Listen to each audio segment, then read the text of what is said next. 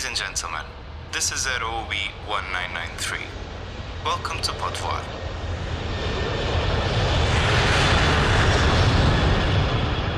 Olá a todos e bem- bem-vindos a mais um episódio do Podboard. Hoje temos o privilégio de ter aqui connosco o Capitão António Alves e o Capitão Tiago Alves, da Força Aérea Portuguesa, pilotos de um dos nossos caças de eleição, o F-16. Neste episódio vamos estar à conversa maioritariamente sobre o que é preciso para ser piloto na Força Aérea e também um pouco da engenharia que está por trás destes aviões. Portanto, se alguma vez te perguntaste como é que será estar dentro de um F-16 e quais são os maiores desafios em pilotá-lo, fica por aí. Nesta primeira fase da nossa conversa, vamos abordar um bocadinho todo o processo de treino, assim como o cotidiano de um piloto e toda a logística que está por trás de uma missão aérea bem-sucedida. Capitão Tiago Alves e Capitão António Alves, muito obrigado por estarem aqui à conversa connosco ah, e por nos darem um pouco do vosso tempo. Obrigado pelo convite. Seguindo um bocadinho este tema agora, ah, como é que se tornaram ah, pilotos dos F-16 ah, e o que é que vos in- inspirou a seguir esta carreira? O, o percurso para ser piloto F-16 é igual para todos nós. Nós começamos inicialmente na, na Academia da Força Aérea, onde fazemos quatro anos de, de universidade, por assim dizer. Depois temos mais um ano do mestrado e isso conclui-se depois com o, com o que nós chamamos de tirocínio, ou o estágio. O estágio nós aí basicamente fazemos o voamos muito e vemos se somos qualificados ou não. Passado isso, temos que ir para o. Na altura íamos para o Alfagete, agora vão para os Estados Unidos, mas fazemos um curso de conversão para aviões a reação e depois desse curso, então, somos colocados no F-16. Eh, eu falo por mim, ehm, desde pequeno que sempre quis ser piloto, só lembro de, ser duas, querer ser duas coisas, que era ou astronauta ou piloto, pronto, vim ter a piloto. Ahm, e também talvez por, eh, por, por eh, familiares, a minha família tem, tem, tenho vários familiares eh, nas Forças Armadas e, e no fundo foi isso que me fez querer, querer ser piloto e vir para aqui. E como é que foi todo, todo o processo de treino no avião e quanto tempo demorou mais ou menos? Em, em que fase de, do, do percurso é que começaram a pilotar? Quanto tempo demorou? Então, na academia, como o António já disse, eh, nós começamos a voar desde muito cedo. Logo no processo de se- de seleção, nós temos uma parte de seleção de voo.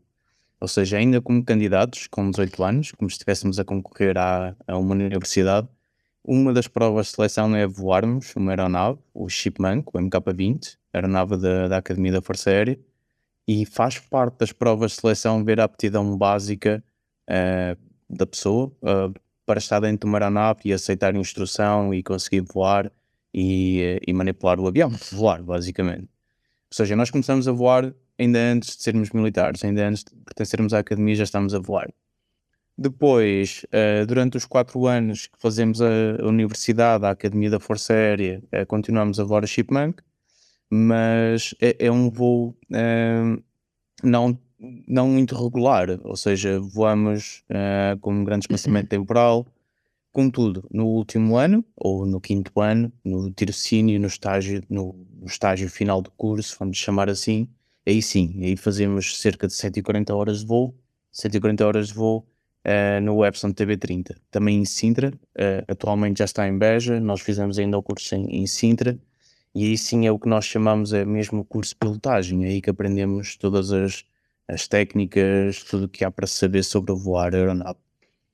Para chegar ao F-16, todas estas etapas têm que ser, têm que ser completadas, não é? Eh, para além destas do curso básico, ainda temos que fazer uma adaptação a uma, uma aeronave avançada.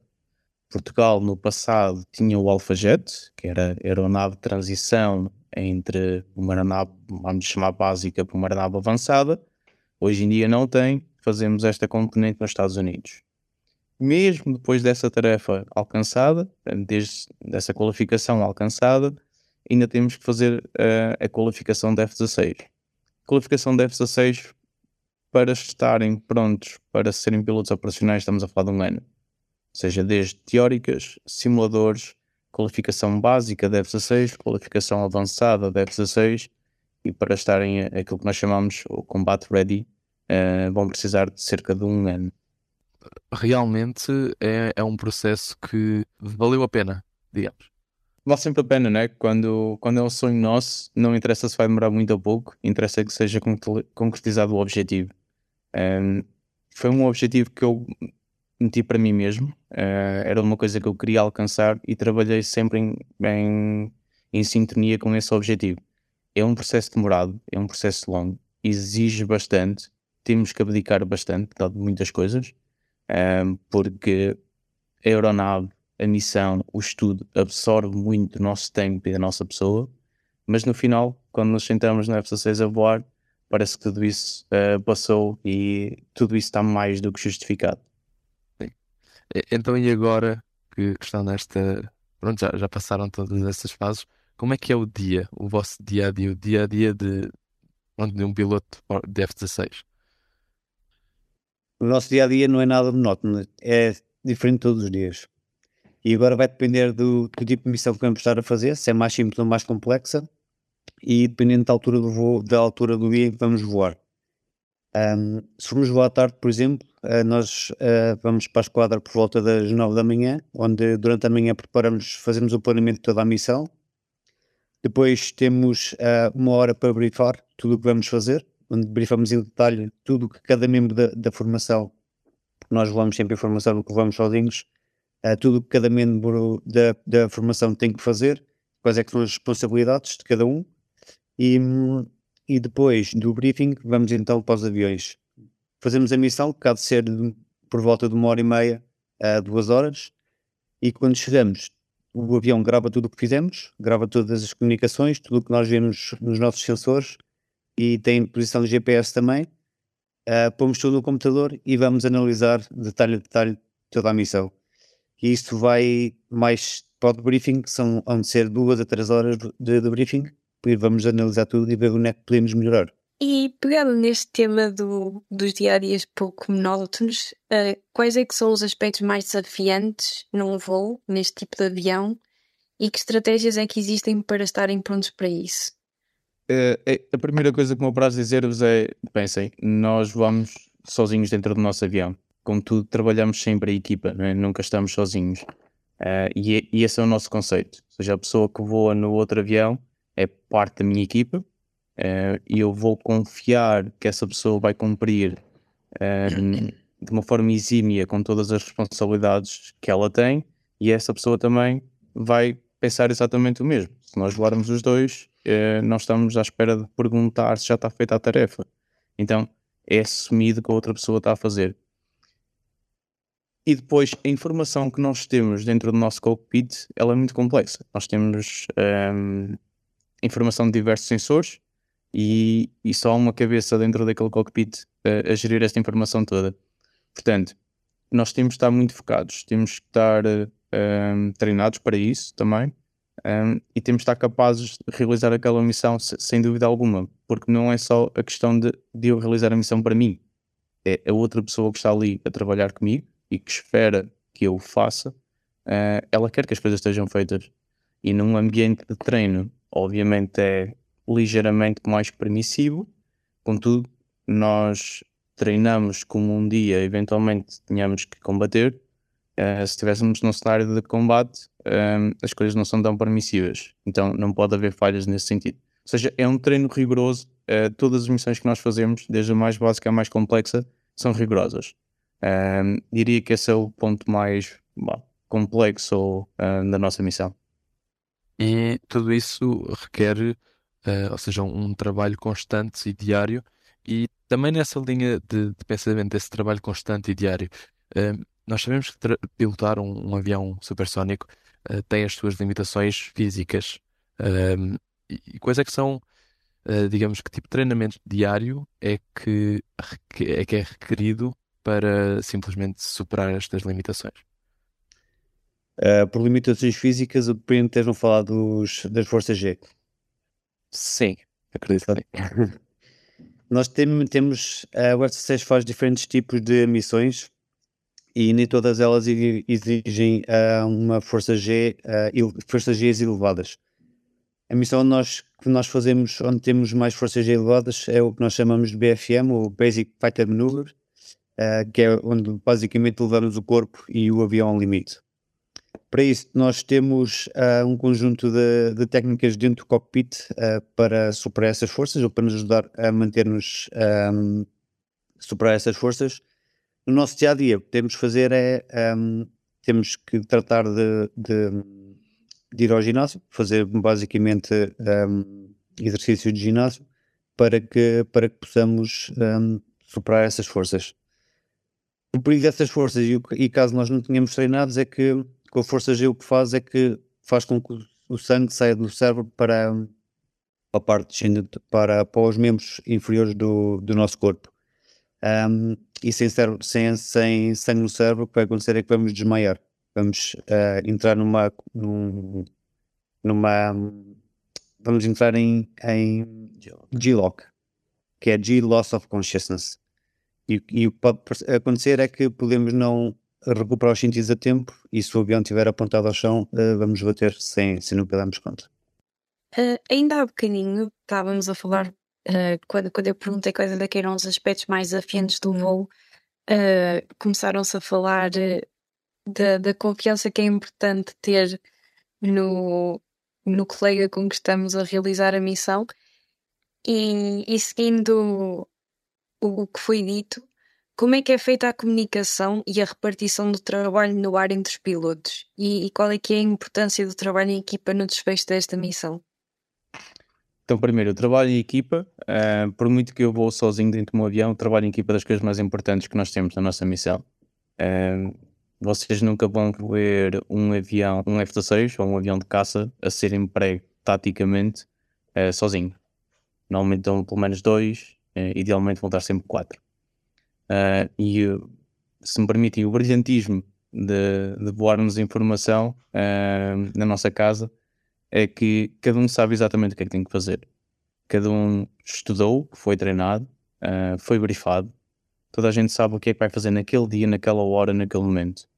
Um, e esta é a parte uh, bonita de ver as missões. Eu não, eu não preciso que o meu ASA ou que o meu flight lead me esteja constantemente a dizer uh, se já fez ou o que é que eu tenho que fazer, independentemente da posição onde eu esteja, porque tudo está escrito, tudo foi treinado e tudo foi brifado. Uma missão uh, bem planeada, bem brifada e com pilotos bem treinados, vocês vão ouvir muitas poucas comunicações.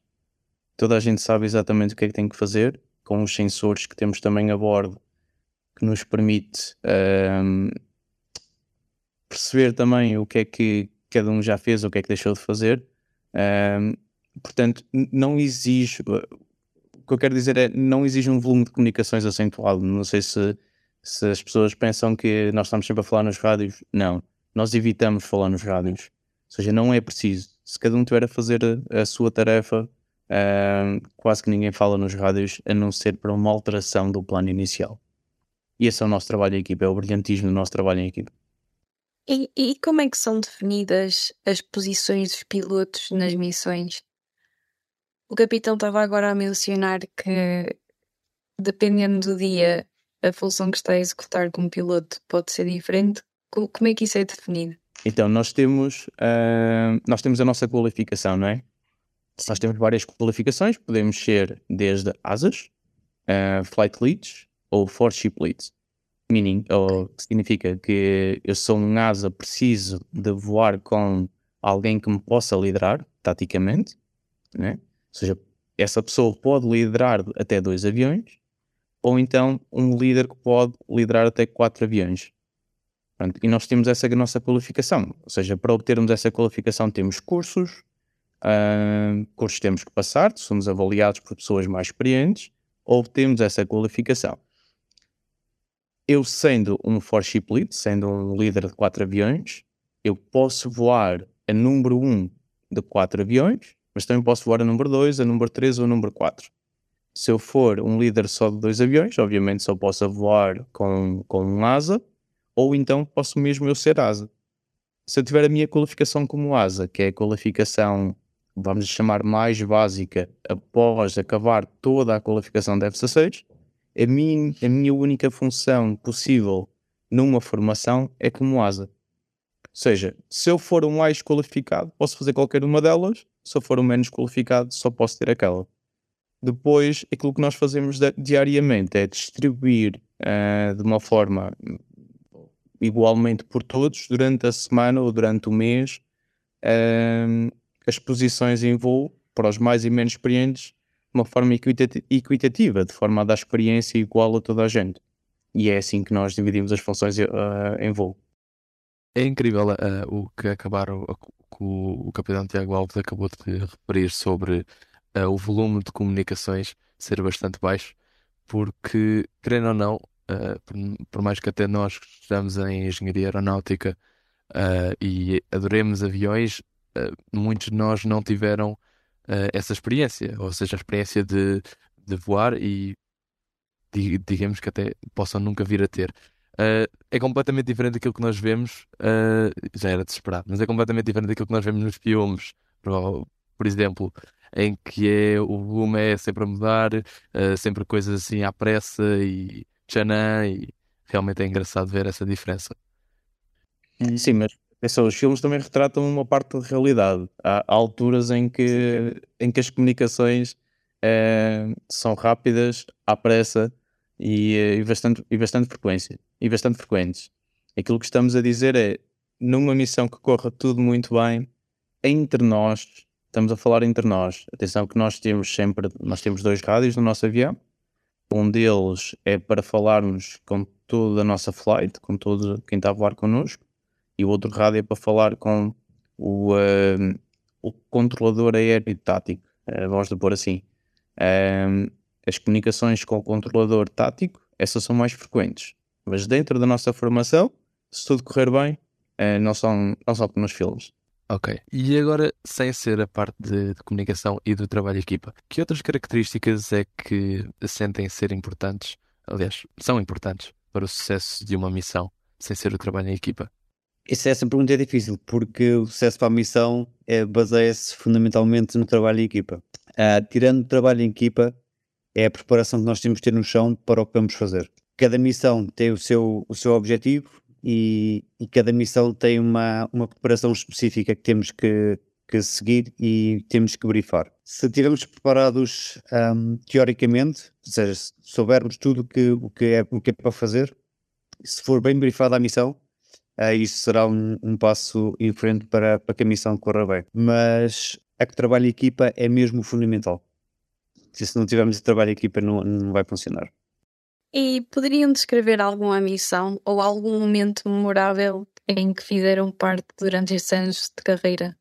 Já tivemos algumas missões. Eu e o capitão António Alves já vamos juntos há algum tempo, desde experiências antigas noutras aeronaves. Neste fórum e daquilo que eu vos posso contar. Então, já tivemos os dois numa missão operacional, em que tivemos que responder, ou seja, estamos a falar de aviões armados, cenário operacional, em que estávamos a, a, executar uma, uma missão NATO e estávamos, estávamos com uma prontidão mais reduzida, ou seja, uh, estávamos prontos para descolar em 15 minutos e fomos ativados pelo, pela campainha, como nós lhe chamamos, ou seja, com, com o nosso sinal de alarme, uh, descolamos e, e fomos fomos realizar a missão que, que nos foi incumbida, vamos por assim. O capitão António Alves era o meu flight leader, ou era o asa dele, na altura, e uh, enquanto estávamos aí para, para o sítio onde tínhamos que ir, uh, o meu avião teve alguns problemas e uh, algum do combustível que estava nos tanques externos ficou, ficou preso nos tanques externos, vamos por assim. E eu fui aos rádios e disse, disse qual é era o meu problema, e ele, ok, vamos ver o que é que vai acontecer.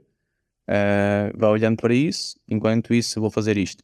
Podem ver o trabalho de equipa aqui sempre a funcionar, que eu avisei, obviamente, ele tem que saber o que é que está a acontecer. Uh, estamos os dois a pensar nisso, mas estamos sempre também a olhar para, para a nossa missão.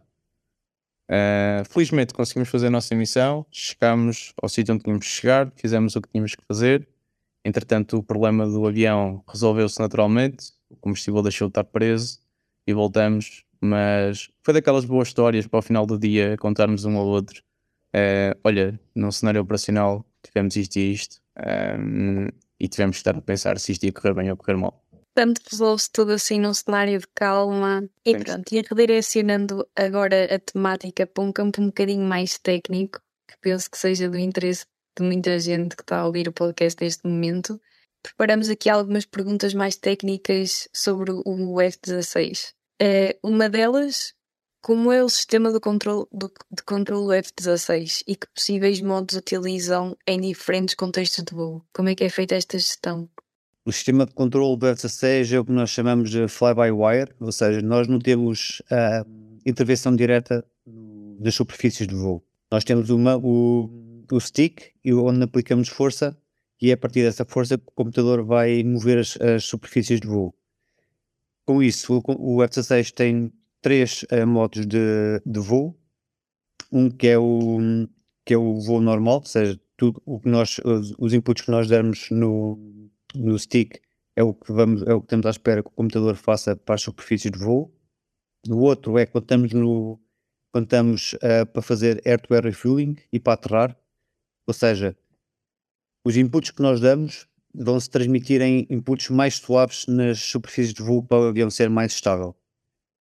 E tirando isso, temos uma, uma, um outro modo que é de emergência, que é o standby gains. O que vai funcionar é exatamente como se estivéssemos ou a aterrar ou a fazer air-to-air refueling, onde vai ser os movimentos vão, ter tudo, vão ser muito mais suaves uh, para, não, para evitar uh, grandes oscilações.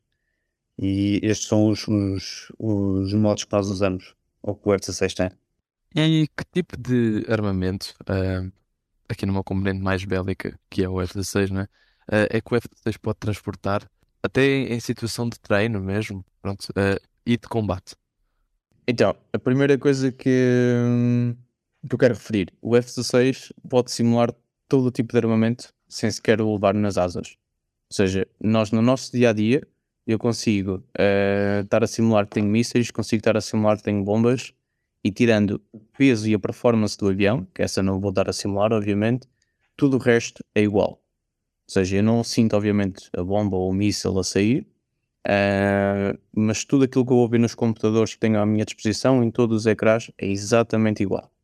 Uh, para além disso, uh, nós podemos ter bombas de treino e fazemos uso delas, porque nós temos que fazer anualmente o nosso treino de largada de bombas e temos umas, umas bombas mais, mais pequenas que simulam as bombas maiores uh, e que vamos anualmente uh, à carreira de tiro, em Alcochete, e largamos esse, esse tipo de bombas. Bombas reais, que nós, bombas ou armamento real que nós podemos usar. Temos dois tipos de mísseis. Uh, temos um de médio alcance e temos um de curto alcance. O de curto alcance é um míssil infrared, basicamente é um míssil que vai atrás de uma fonte de calor. Uh, pelos nossos procedimentos, mas a partir do momento que disparamos o, o míssil, o míssil vai uh, atrás de uma fonte de calor, mas é um míssil de curto alcance.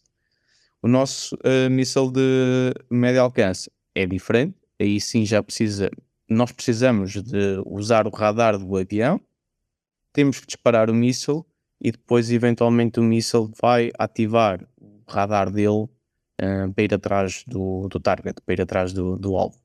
No que toca a mísseis ou ar-ar, é o que nós temos. Temos, obviamente, o canhão. O canhão serve para, uh, para luta a curta distância.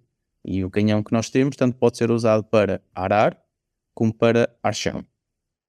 Numa componente de ar-chão, uh, temos bombas que podem ser, uh, podem ser largadas por gravidade, ou seja, não tem qualquer tipo de, de guiamento, não tem guiamento GPS, não tem guiamento nada, é apenas uma questão de balística. O nosso computador calcula a balística da bomba e nós largamos a bomba uh, e ela cai no alvo. Depois temos bombas GPS uh, e temos bombas guiadas por laser e temos também uma bomba que tem estas duas capacidades. Pode ser guiada por GPS ou guiada uh, por laser. E todos os sensores do nosso avião permitem o emprego destas bombas. Atualmente já começamos um processo de aquisição de mais armamento uh, de, outro, de outro tipo de, de mísseis e de bombas, mas este é, ou estas são as capacidades que temos atualmente uh, no F-16. E durante o voo, a partir dos sensores e computadores a bordo, que informação é essencial ser recebida e estar atento? Uh, essa informação vai depender do tipo de missão que estamos a fazer. Se estamos a fazer a missão ARAR só, a informação é importante nós vamos ter queremos ter é a informação do nosso radar. Ou seja, nós temos com o nosso radar temos que ver onde é que estão os, os aviões um, da força opositora, de maneira a podermos empregar o armamento arar e, e um, destruir o, a força opositora. Para além disso, para além do radar, que é a nossa fonte primária de informação, um, podemos também ter uma coisa que nós usamos que é o que se chama Link 16, que nos permite mostrar onde é que estão todos os elementos da nossa formação e ter alguma ideia do que é que eles estão a fazer. Isso vai nos ajudar bastante uh, no, no, no, no arar. Quando estamos a fazer ataque ao, ao sol, uma, a nossa a maior, um, o nosso maior sensor é o nosso targeting pod, que basicamente é uma, é uma câmera gigante em que tem zoom, tem infravermelho e conseguimos fazer designação de alvos com esse, com esse targeting pod. Com esse targeting pod também uh, fazemos o guiamento de munições um, por laser. E parece que são esses sensores que mais importantes que nós vamos usar. E agora um, um pouco mais daquilo que nós estudamos na universidade uh, aqui, fora, em Engenharia Aeronáutica, nós abordamos certas características essenciais ao desempenho de voo e à otimização do, do voo. Uh, e como é que é feita a gestão do peso, pronto, combustível e também que táticas existem para permitir a, conc a concretização dos objetivos sem que estes fatores influenciem a emissão, ou seja, uh, sem que o peso, uh, sem que até mesmo o combustível, tudo esteja em concordância. É preciso uma, uma gestão muito certa, muito precisa. O conceito de mass and balance ou massa centragem, né? Um, num avião de caça, ou tudo que sejam aviões single pilot, vamos chamar assim, uh, aviões que sejam uh, mais versáteis, o conceito de mass and balance não é que não seja um problema, mas não costuma ser um problema para o piloto. O nosso avião pode operar com muito diferente tipo de armamento, ou seja, pensem assim, eu se tiver um avião limpo, ou seja, se eu não tiver tanques externos, se eu não tiver mísseis, o meu avião tem um peso. Mas se eu começar a pôr uh, quatro mísseis, se eu começar a pôr um targeting pod, a tal câmara que o capitão António Alves falou, se eu, uh, se eu começar a pôr um, um, jammer para fazer guerra eletrónica, uh, mais bombas, o avião vai ficar com um peso completamente diferente. Ou seja, são criados automatismos quando as máquinas são desenvolvidas para evitar que o piloto tenha que fazer mass and balance constantemente. Porque quando largar a minha bomba eu vou perder uma tonelada. Se eu, se eu levei uma bomba de uma tonelada, né? E não consigo estar em voo a calcular qual é que é uma. Um, uh, qual é que é o meu número, a minha nova margem estática. Não consigo estar a calcular qual é que é a minha corda naquele momento, né? Eu tenho que continuar a voar o meu avião. Então nós no F-16 aquilo que fazemos é, nós temos dois tipos de configuração no avião. Aquilo que nós chamamos o CAT-1 ou CAT-3. CAT-1 uh, normalmente, e para, para pôr isto de uma forma simplista, é, um, é uma aeronave limpa, uma aeronave leve. Uma Cat 3 é uma aeronave mais pesada. E esta é quase a única definição que nós damos ao avião daquilo que nós estamos a voar. Depois, a gestão do combustível, para nós, no nosso caso específico, é apenas uma questão de termos combustível suficiente para fazer a missão ou não. Nós não estamos constantemente a calcular eh, qual é que é o novo centro de gravidade da aeronave, quando estamos a perder combustível. Temos sim uma condicionante que é uh, o F-16 uh, eh, tem a capacidade de ir até aos 9.3 Gs, contudo esta capacidade não é com qualquer tipo de configuração, depende do combustível, depende de qual é, é a configuração da aeronave. E isto é uma preocupação nossa. Ou seja, quando eu estou mais pesado, a minha aeronave não tem tanta capacidade de fuselagem de suportar tantos Gs quando a aeronave está mais leve, aí sim já consigo, uh, consigo uh, ter uma performance com mais Gs sem danificar a infraestrutura da aeronave. Isto depende de aeronave para aeronave. Por exemplo, o F-35, uh, a aeronave de quinta geração que está muito louca agora, uh, já não tem tantas limitações de peso de combustível, já foi desenhada de uma forma diferente mas nós não calculamos qual é que é o braço de força, nós não vamos calcular uh, eu tenho peso, eu tenho mais peso atrás ou à frente. Não, nós temos automatismos no avião que nos permitem isso. Se eu tiver, obviamente, uma bomba do lado esquerdo e do lado direito não tiver, eu tenho que calcular, por exemplo, se posso aterrar assim ou não. ou se tem que largar a outra bomba também. Percebe? Mas é mais a uma base de checklist, não vamos uh, tão profundamente a cálculos de peso uh, ou de massa em balance. Ok, e tendo o F-16 sofrido alguns avanços tecnológicos ao longo do tempo, podem dar alguns exemplos de novos dispositivos ou inovações que foram colocados nas aeronaves para que se mantenham ao par da aviação militar moderna e, e que efeito sentiram que teve nos pilotos? Sim, posso dar alguns exemplos. Uh, um dos exemplos é o Link 16, como já vos tinha falado, que aquilo nos dá é uma situação conscienciacional de tudo, de todo o campo de batalha. Ou seja, nós sabemos, com o Link 16 sabemos onde é estão os nossos amigos, um, onde é que estão os nossos inimigos e o que é que cada um está a fazer. Para além disso, também como vos falei do Targeting Pod, também uh, é uma grande ferramenta para tudo o que nós fazemos de, de apoio a forças terrestres e a destruição de, de alvos uh, no chão. A grande diferença que está a acontecer agora de, do F-16 já para, para os aviões de quinta geração é hum, a fusão destes, destes sensores todos. Ou seja, nós quando estamos no F-16, se quisermos designar um alvo uh, ARAR, temos que ir com o nosso radar e designamos o alvo ARAR. Se quisermos uh, designar um alvo a chão, normalmente usamos o Targeting Pod e designamos e conseguimos assim designar o alvo no chão. O que os aviões de quinta geração fazem é, nessa na designação de, dos alvos ARAR, por exemplo, uh, ele faz uh, quase automaticamente e nunca se sabe, nós, ou o piloto não tem, não tem indicações de qual é que é o sensor que está a, ser, está a usar para designar. Ou seja, ele pode usar o RWR, que é o Radar Warning Receiver, um, para designar alvos, pode ser o radar, pode ser o Targeting Pod, um, e esta fusão de, fusão, fusão de sensores é que traz uma grande vantagem já para os aviões de quinta geração. E enquanto pilotos, um, há algum aspecto tecnológico que o próprio F-16 uh, deixa a desejar, digamos? Existe algum sistema que o caça necessite uh, na medida de vos possibilitar um trabalho mais eficiente? Essa é uma daquelas perguntas com uma resposta muito difícil. Uh, é quase como. Temos que falar que o F-16 é uma plataforma que, que, não é nova, não é? É uma plataforma já antiga. Um, obviamente tem vindo a sofrer muitas alterações ao longo do tempo tem, uh, tem vindo a receber uh, upgrades, o Middle Life Upgrade, por exemplo, tem vindo a ser uh, o nosso bloco, o bloco é, é quase o modelo do, do, nosso avião, tem vindo a ser atualizado para estar a par com os modelos da, das forças amigas e forças internacionais. Contudo, não é uma aeronave de quinta geração. Não, é? não tem o state of the art em tecnologia, não temos. Aquilo que usamos é aquilo que foi desenhado para o nosso avião durante o tempo. Não estamos a falar de uma plataforma nova com todos os uh, iGadgets que, que a sociedade moderna tem. Um, ou seja, isto tudo para vos dizer o quê? Nós continuamos a ser eficazes, nós continuamos a ser letais, não conseguimos é fazer tudo o que fazem as aeronaves uh, mais modernas. É quase como pensarem, vocês têm uh, um muito bom carro, uh, mas é um carro já com 20 anos, vamos pôr assim.